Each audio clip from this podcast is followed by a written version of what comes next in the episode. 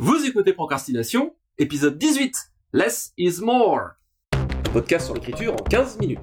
Parce que vous avez autre chose à faire. Et qu'on n'a pas la science infuse. Avec les voix de Mélanie Fazi, Laurent Jeunefort. et Lionel Debus. Less is more, moins savoir à valeur de plus. Tout simplement, c'est la, formule chère à Hemingway, reprise par Miles Davis, si je me trompe pas derrière. Euh, cette espèce de d'axiome, euh, dit donc en bon, en bon anglais dans le texte, qui finalement euh, recoupe et recouvre l'idée de concision dans l'expression écrite. Euh, Qu'est-ce que la concision? Pourquoi c'est important? Pourquoi faut-il en parler?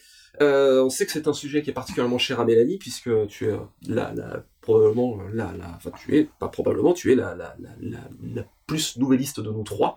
Donc la concision, c'est évidemment euh, ton, ton, le, la technique euh, reine euh, de l'art de la nouvelle. Pourquoi la concision? Pourquoi c'est important?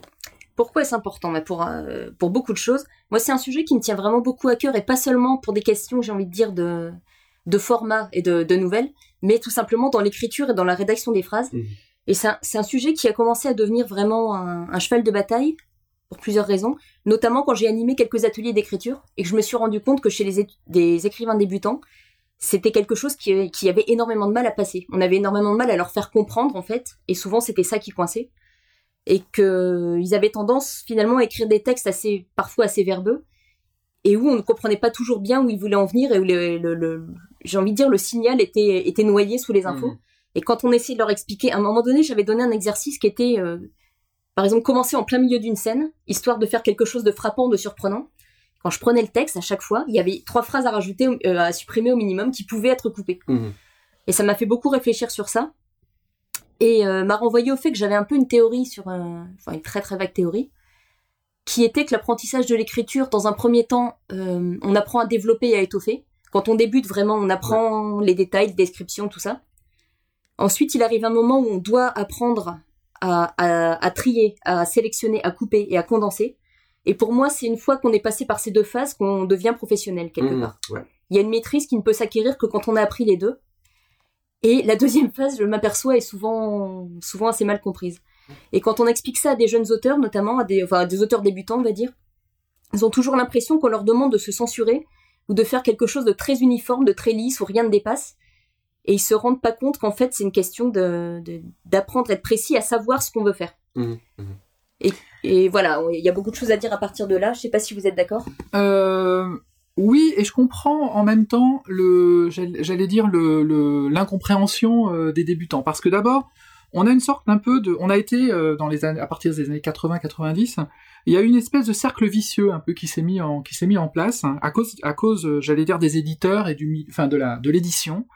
Euh, les éditeurs poussaient à écrire davantage, à écrire des, des, des plus gros pavés, parce que les lecteurs voulaient des plus gros livres, et le fait de leur donner des, des plus gros livres, ça a conditionné les lecteurs à en vouloir des encore plus gros. Mhm. Donc on a été euh, comme ça mis en place, euh, euh, mis, enfin ça a fait par, euh, ça a instauré euh, ce problème de la concision euh, de façon plus aiguë qu'avant. Mhm. Même si en réalité depuis les feuilletonistes, on est tout à fait dans la problématique du tirage à la ligne et de la lourdeur aussi. Hein. Mhm. Ça, ça, ça, ça, ça existe de- depuis le 19e siècle. hein. Donc je peux comprendre l'incompréhension des, des, des voilà des, des lecteurs qui ont Mhm. l'habitude aussi de- de- d'avoir des livres euh, des fois un peu lourds quoi, à tous les sens du terme. En l'occurrence, l'incompréhension que j'ai rencontrée plusieurs fois, elle prêtait pas tellement sur ça. Comme je disais, c'était plus vraiment sur la rédaction des phrases prises une par une. Et c'était, je pense qu'on a une espèce de complexe parfois qui est de se dire que le, le beau style, ça va être faire des phrases longues avec des mots compliqués, Mhm. ça va être tout ça. Et que faire quelque chose de, de plus resserré, ça va être euh, trop simple. Il y a une espèce de cliché comme ça. Mhm. Et je suis de plus en plus persuadée qu'une écriture littéraire, c'est une écriture qui sait être concise et qui sait supprimer ce qui est superflu. Qui, et comment dire et qu'il faut savoir maîtriser ça avant de maîtriser des phrases plus longues, j'ai Mhm. envie de dire. Alors, les Américains ont une expression euh, qui est d'ailleurs, c'est, s'ils ont un mot pour désigner justement cette prose très, on appellera peut-être la prose très fleurie, euh, en, en français, ils appellent ça la purple prose, c'est-à-dire la prose violette, c'est-à-dire la, la, la, les phrases à rallonge qui s'écroulent sous le poids des adjectifs. Et euh, il y a, au bout d'un moment, il y a tellement d'adjectifs que plus aucun ne veut dire, ne veut rien dire parce que on est, on est su- su- submergé sous les détails. Euh, je suis, assez d'accord avec ton, ton découpage en deux phases. En fait, je pense que quand justement on démarre, on a toute une part évidemment d'apprentissage de toutes les facettes et techniques de l'écriture, faire du dialogue, faire de l'inscription, faire de l'action, etc., etc. Et euh, on apprend à montrer. Et euh, dans un, mais arriver ensuite à apprendre cette forme de concision, je pense qu'il y a une forme de lâcher prise derrière en se disant, et il y a une compréhension intime qui doit se faire en se disant, je n'ai pas besoin de tout dire pour que les choses euh, soient vivaces et bien décrites dans l'esprit du lecteur. Euh, au contraire, mon texte aura finalement plus de force quand il ne dit que ce qui est important, parce que ça va laisser au lecteur, et pour moi ça c'est un, rôle fondamental de, la littérature, ça va laisser la place au lecteur d'habiter le texte en construisant euh, ses propres images, euh, son, son propre vécu, son propre ressenti du récit. Et à mon avis, paradoxalement, c'est pour ça que le, le, is more est, intéressant, plus on laisse cette, euh, mieux on arrive à laisser cette place au lecteur d'habiter le texte, plus finalement il va être fort, puisque le lecteur va y mettre de lui-même et il va forcément du coup trouver la meilleure projection qu'il soit pour lui, c'est-à-dire il va trouver les siennes en fait. Et à mon avis, l'art de l'art de la concision, c'est arriver à laisser cette place au hors-texte, dans le hors-texte au lecteur, d'habiter le récit pour euh, justement le faire le faire sien euh, beaucoup d'auteurs disent que euh, le, finalement l'auteur ne fait qu'écrire 50% du livre. C'est les 50% restants sont fournis par le, par le lecteur. Il y a, bah, je suis tout à fait d'accord avec ça. Il y a un autre aspect pour moi qui joue beaucoup, c'est que on se rend compte, enfin notamment quand on débute, et là je parle en connaissance de cause, c'est quelque chose qu'on m'a appris à ne pas faire. On a tendance, dans une certaine recherche de précision, à, vouloir vraiment euh, donner un maximum de détails, mhm. et à très souvent ne pas se rendre compte qu'en réalité, deux mots, admettons deux adjectifs dans la même phrase ou deux bouts de phrase dans le même paragraphe, en réalité veulent dire la même chose et que l'un des deux est superflu. Tout à fait. Et que finalement le texte n'est pas plus précis ni plus fort si on les laisse, il l'est de plus en plus si, euh, si on coupe. Et je me suis rendu compte avec l'expérience que, que de plus en plus mes phases de relecture et de correction des textes, je ne, je ne rajoute pratiquement rien, mais mmh. je coupe énormément. Oui. Parce que je me dis, mais ce, voilà, cet adjectif-là à côté de celui-là, mmh. finalement disent la même chose, on peut couper un des deux. Mmh. J'ai exactement la même, la même expérience. Je sais que euh, aux corrections, euh, alors moins maintenant et j'espère de moins en moins, mais aux corrections, je sais que euh, je vais toujours couper. Et euh, je coupe, ça m'est arrivé dans certains manuscrits de couper jusqu'à 20% de la masse. Et pas en coupant des scènes ou en simplement en dégraissant la, la, la masse d'écriture. Alors après, la concision, c'est c'est aussi un spectre et ça va aussi dépendre du type de scène, ça va dépendre du type de récit qu'on écrit. Un récit contemplatif, euh, va peut-être être amené à euh, se, se, laisser peut-être plus aller sur euh, le du ressenti intérieur qui va peut-être être quelque chose qui va du coup être moins centré sur l'action mais mais même pas forcément concision n'est pas égale à, à, à action mais euh, oui je, je, pense que euh, le, le, le d'ailleurs sans, sans spoiler la citation de la fin sera tout à fait dans, dans raccord avec ça euh, le la la correction à mon sens doit justement mettre l'accent sur le, le, dégraissage. Et s'il y a un rajout, c'est plutôt qu'il y a eu un manque scénaristique quelque mm. part, plus que euh, un, un, manque purement stylistique. Et puis, j'allais penser juste, c'est une petite parenthèse, il y a aussi un certain nombre de tics à désapprendre. Oui. Je pense qu'on est presque tous d'accord pour dire que les euh, presque, les peut-être les plus tôt, etc., dont on abuse euh, quand on mm. débute, on les coupe presque systématiquement à la correction. Oui, il faut pas avoir peur. Je, ça, c'est, je pense que c'est une modestie, euh, une modestie d'auteur, c'est de, de, craindre de s'engager dans le récit en justement en, en visant l'euphémisme ou en ayant peur de s'engager. Il faut pas avoir peur de dire les trucs, à mon avis. Euh, de, de, de, et ça allège et ça éclaircit grandement la narration. Euh, de, de s'engager en n'ayant pas peur de faire des choix et en disant les trucs. Euh, ça peut, ça peut aller au premier jet, mais faire la chasse à la correction, à mon avis, est utile. Euh, bah en fait, un peu toutes les techniques littéraires qui sont euh, données, c'est en général, euh, ça va dans ce sens-là. Hein. Mmh. quand on parle de trouver le mot juste, d'éviter les circonlocutions, de travailler la fluidité, le rythme par les micro par les micro-ellipses, etc., d'évoquer plutôt que d'écrire, que de décrire. Mmh. Euh, c'est autant de manières d'alléger le texte et donc euh, d'augmenter cette euh, cette concision. Et moi personnellement, moi j'ai deux modèles qui symbolisent pour moi vraiment la, la concision dans la en littérature française. C'est l'écriture des Lumières. qui est vraiment pour moi le modèle de, de concision mais aussi de précision et d'élégance et puis Flaubert pour euh, la précision, l'économie des moyens euh, et le respect des règles aussi, mmh. euh, qui est pour moi un modèle indépassable pour le coup. Mmh. Mmh. Et on avait parlé aussi de, de en fait, quand on, quand on parle de, de, de concision, c'est par rapport à un message. Il Oui. faut, faut pas oublier ça, faut pas Tout oublier en fait le contenu. Mhm, mhm. On veut transmettre quelque chose, que ce soit un dialogue ou n'importe quoi, hein, ou le- la description d'un personnage ou le ressenti d'un personnage. Euh, on a un message, c'est-à-dire qu'on a une sorte de signal, on a un signal de sens. La concision, ça va consister à transmettre ce signal en un minimum de mots. Mhm. C'est ça en fait.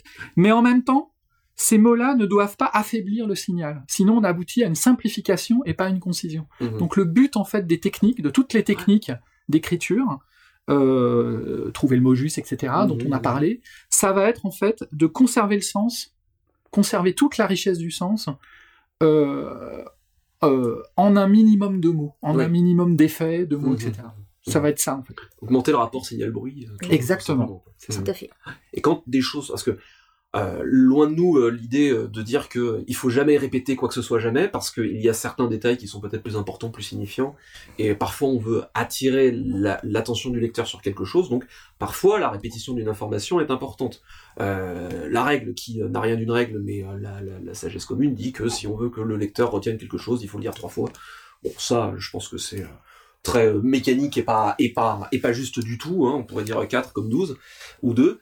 Euh, c'est juste pour dire que parfois certaines choses sont importantes à répéter, mais il faut maîtriser cette chose-là. C'est-à-dire si je le répète, c'est vraiment que je cherche à accomplir un effet qui est par exemple, je veux être sûr que le lecteur se rappelle de tel détail que peut-être j'ai donné 50 pages avant et que euh, il est vraiment important, il va me resservir. Donc, euh, mais euh, mais par contre troubler le, le message en mettant des mots qui se recoupent les uns les autres, effectivement là pour le coup c'est affaiblir le rapport signal-bruit. Bah, c'est pour ça que le less is more, ça implique une maîtrise de son propre style. Tout à fait. Mm. On est obligé de passer par là. Il y a une chose, euh, c'est un conseil que j'ai donné à quelqu'un récemment, qui est quel- enfin, une technique qui m'a beaucoup aidé. Euh, plusieurs fois, des auteurs débutants qui effectivement étaient un peu verbeux et qui n'arrivaient pas à sentir cette histoire de concision, je leur ai conseillé de relire le texte à haute voix. Oui. Et effectivement, rien qu'en lisant la phrase, ils ont senti qu'ils s'essoufflaient en lisant et, et ils ont commencé à mettre le doigt sur ça. Et je me suis aperçu que moi, euh, même encore récemment, puisque j'ai cette tendance à lire à haute voix et ça m'aide énormément, Mhm. Récemment pour avoir fait l'expérience de lecture en public au sein du collectif des Deep Ones dont Lionel fait également partie.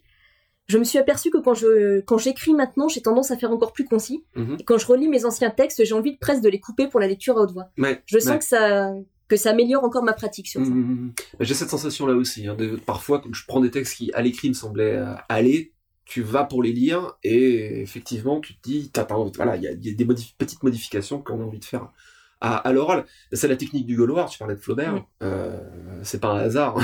Exactement. Et euh, donc, bah, alors la technique justement, mais qui, euh, qu'on- je- ouais, qui vaut toujours le coup d'être redite, c'est que donc euh, le gueuloir, c'est déclamer son texte. Et le fait de le déclamer véritablement, euh, faut avoir des voisins compréhensifs.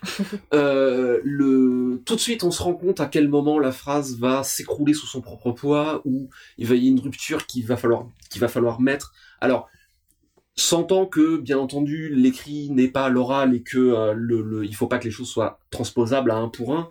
Euh, il faut pas se dire, il faut absolument que mon texte passe absolument parfaitement à l'oral. Euh, il passera à l'écrit parce que c'est, c'est, si on écrit, c'est que les, les, les, formes d'expression sont pas purement, euh, purement égales. Il n'empêche que euh, ça permet de traquer 80% des, des, des lourdeurs, des répétitions, etc. Le lire à quelqu'un aussi, c'est un bon. euh, là, là, faut avoir quelqu'un de compréhensif. Mais euh, le lire à quelqu'un peut aussi être un- une très bonne technique et, et voir euh, éventuellement à quel point son regard devient vitreux. Quand, là, c'est que visiblement la concision y est pas quoi. Je trouve que ça permet de comprendre, notamment quand on débute, la question du rythme de le comprendre de manière presque physique. Parce Mhm. qu'on sent oui. son souffle, en fait, qui n'arrive pas à suivre la phrase. Oui, tout à fait, tout à fait. Mhm. Euh, voilà, je, pense euh, vraiment une bonne une bonne clé là-dessus, c'est arriver à se convaincre euh, au fil du temps que d'accepter que tout ne peut être dit et quand même que tout ne doit pas être dit. On, a tourné autour de, ça, mais effectivement le fait que le, travail de l'écrivain est peut-être plus de donner à imaginer que de tout montrer et de pour laisser au, au lecteur le fait de pouvoir habiter avec sa représentation personnelle l'espace du texte. Ben, pour, euh, pour terminer, une petite citation. Alors, citation d'Antoine de Saint-Exupéry, qui nous dit La perfection est atteinte, non pas lorsqu'il n'y a plus rien à ajouter, mais lorsqu'il n'y a plus rien à retirer. C'était Procrastination. Merci de nous avoir suivis. Maintenant, assez procrastiné. Allez, écrire